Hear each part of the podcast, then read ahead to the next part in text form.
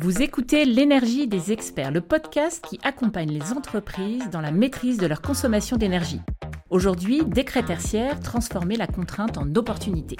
Bon, le décret tertiaire, franchement, ça va. Moi, entre mes obligations fiscales, réglementaires, légales, j'ai tellement à faire et en plus, j'y comprends pas grand-chose. Vous êtes sûr que ça me concerne aussi? Le décret tertiaire, j'en ai entendu parler. C'est bon, moi j'ai fait tout ce qu'il fallait sur la plateforme Opérate, mais est-ce que je suis bien en règle? Je sais que je suis super en retard sur le décret tertiaire, mais concrètement, qu'est-ce que je risque si je fais rien Une amende ou un truc du genre? Quoi? Le décret tertiaire, mais personne m'en a jamais parlé, moi. C'est pas facile de savoir où on en est dans la réglementation en matière de réduction des consommations d'énergie. Le décret tertiaire, c'est l'un des outils qui fixe les règles de cette réduction pour les bâtiments tertiaires.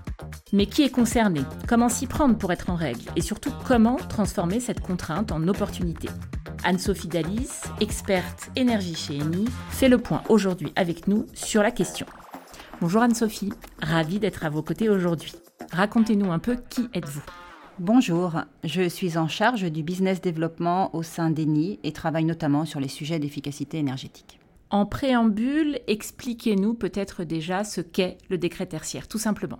Contrairement à ce que l'on pense, le décret tertiaire est en mouvement depuis un certain nombre d'années et c'est d'ailleurs le seul décret qui euh, aura euh, mis trois mandats présidentiels avant de réussir à être adopté. Ah oui, quand même Alors déjà, il découle de l'accord de Paris de 2015, qui lui-même découle des accords de Kyoto qui ont été signés en 1997.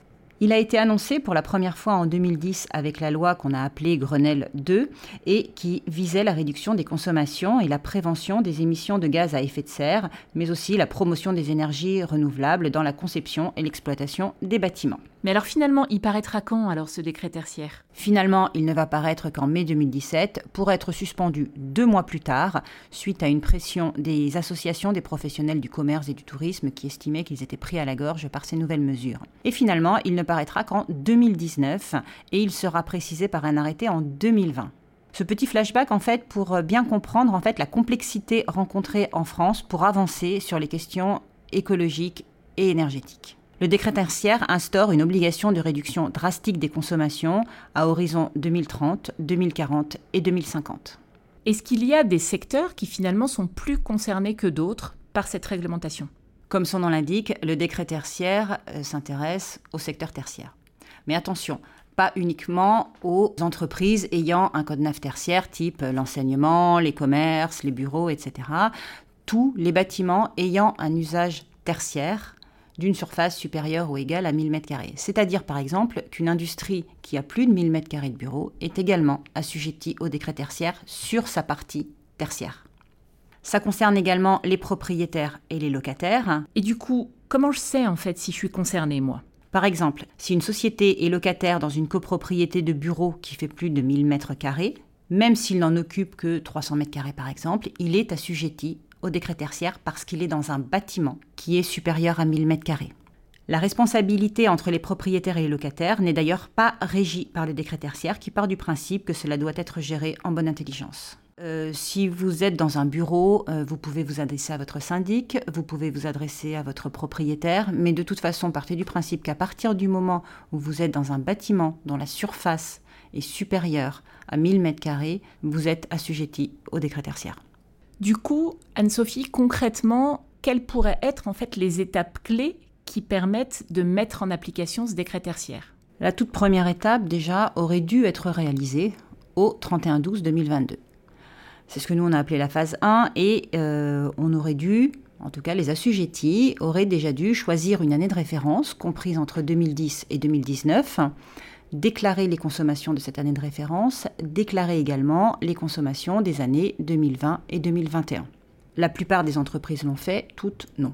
Ensuite, le décret tertiaire attend de la part des assujettis que chaque année, jusqu'en 2050 donc, ils déclarent leur consommation énergétique sur cette plateforme, la fameuse plateforme Opérate, un peu comme on déclare ses impôts sur le revenu chaque année. En fait, on va devoir déclarer, jusqu'en 2050 donc, ses euh, consommations énergétiques ça va être un outil qui va permettre de savoir un petit peu où on se situe par rapport justement à son objectif de réduction de, consommation énergétique.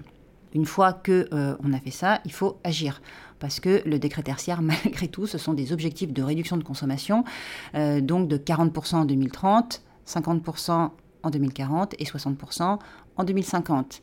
Donc il faut agir. Il nous reste quasiment six ans euh, pour atteindre en fait les premiers objectifs. Mais alors concrètement, euh, si je suis une entreprise, comment je m'y prends pour me fixer en fait des objectifs réalistes? Alors, ça va déjà dépendre de la stratégie que l'on a. Est-ce qu'on a une stratégie court-termiste ou est-ce qu'on a une stratégie à plus long terme?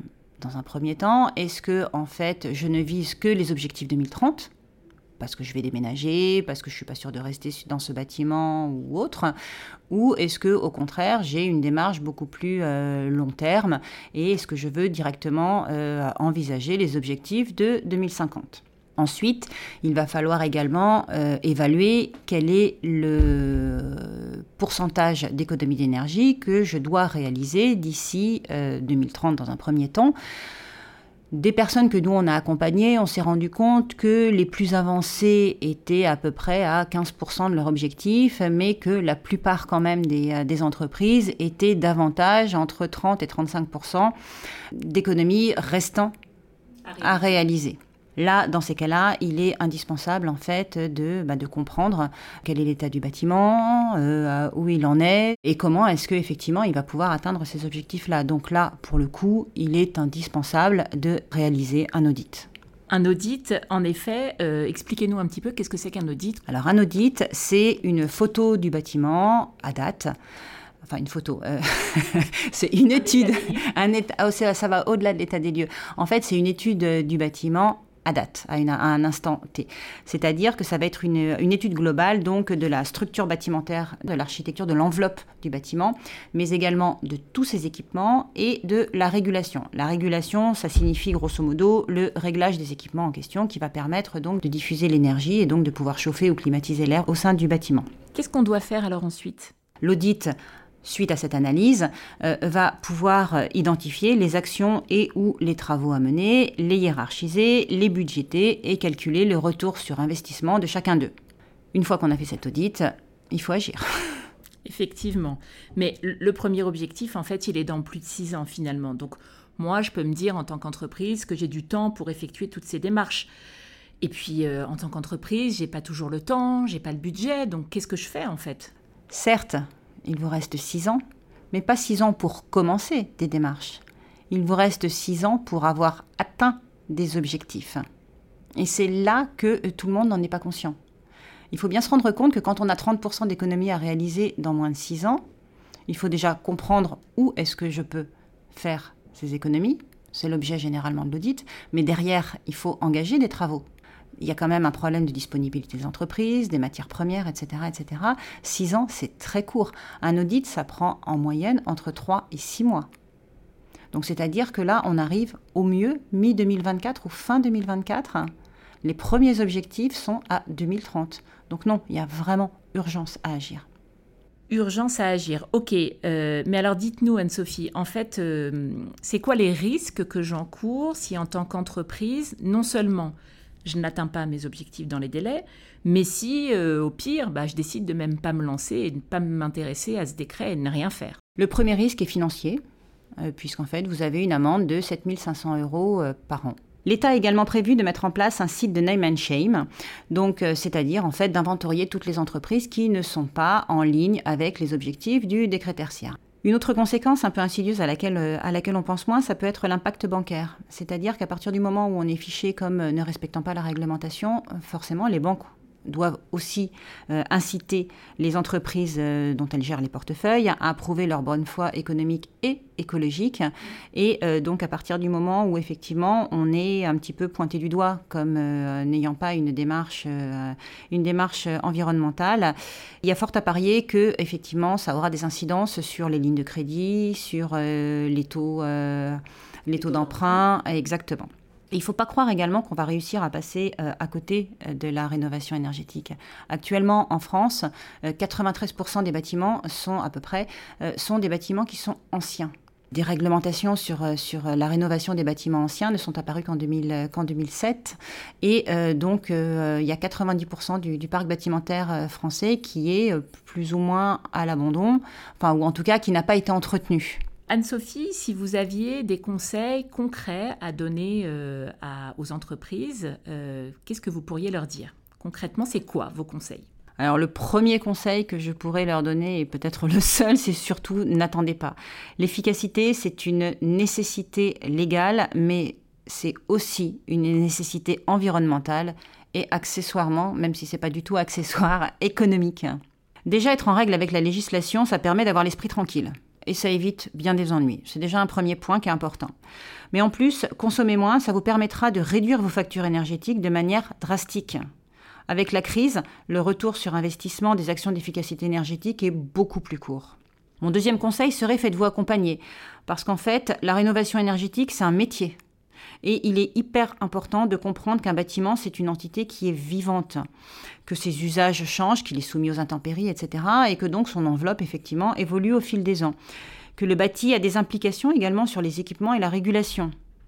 Un bâtiment mieux isolé n'aura pas les mêmes besoins qu'un bâtiment moins bien isolé, notamment en, termes de, puissance de chaudière, par exemple. En fait, le bâti, les équipements, la régulation, ces trois éléments sont étroitement imbriqués et liés. Et ce n'est qu'en ayant une approche macro et une approche globale qu'en fait on peut être efficace.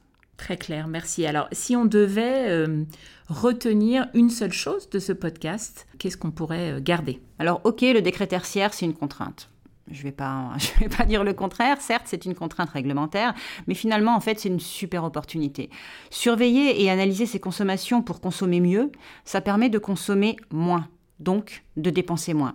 L'efficacité énergétique aujourd'hui c'est le seul moyen de faire baisser son budget énergie de manière pérenne et durable. Merci beaucoup Anne-Sophie, c'était très clair. Au revoir. Au revoir. C'était L'énergie des experts, le podcast d'Eni qui accompagne simplement et sans complexe les entreprises dans la maîtrise de leur consommation d'énergie.